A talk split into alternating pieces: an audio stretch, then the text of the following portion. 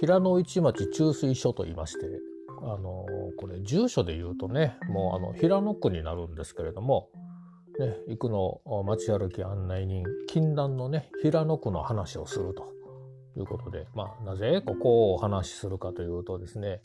まあ、あの平野市町中水所を、まあ、平野川を挟んで見ているんですけれどもね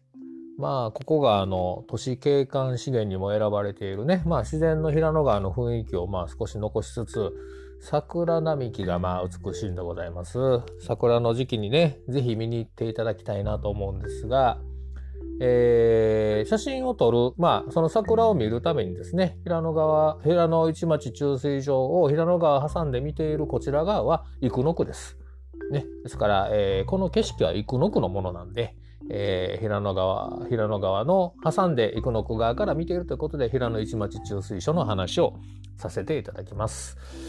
まあ、あの桜並木がまず綺麗だということと、まあ、桜以外もね普段はねこう鴨が泳いでますし、ね、亀が甲羅干ししてますよ。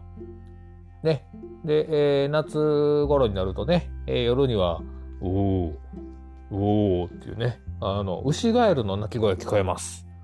なかなかないんちゃいますかね。えー、生野区で牛ガエルの声が聞こえるところ、なかなかないと思いますよ。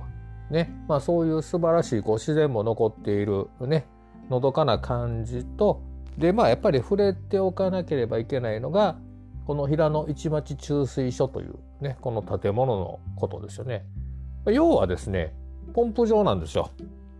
ね。えー、雨が降ったら、ここから平野川に放水をしてですね、えーと、ちゃんと、あの、水量を調節するわけです。大阪はね何度も言います水と戦ってきた町ですから、えー、水の治水がねとっても大事なわけですよ。雨が降って溢れていた生野区が、えー、こういろんなこの施策によって雨が溢れない、ね、水が溢れない町になったわけですけどこの平野市町中水所もその役に立っているわけですね。平野川に放水、えー、こう調節するポンプがあるポンプ場なんです。ね。えー、普通はね、あの平野市町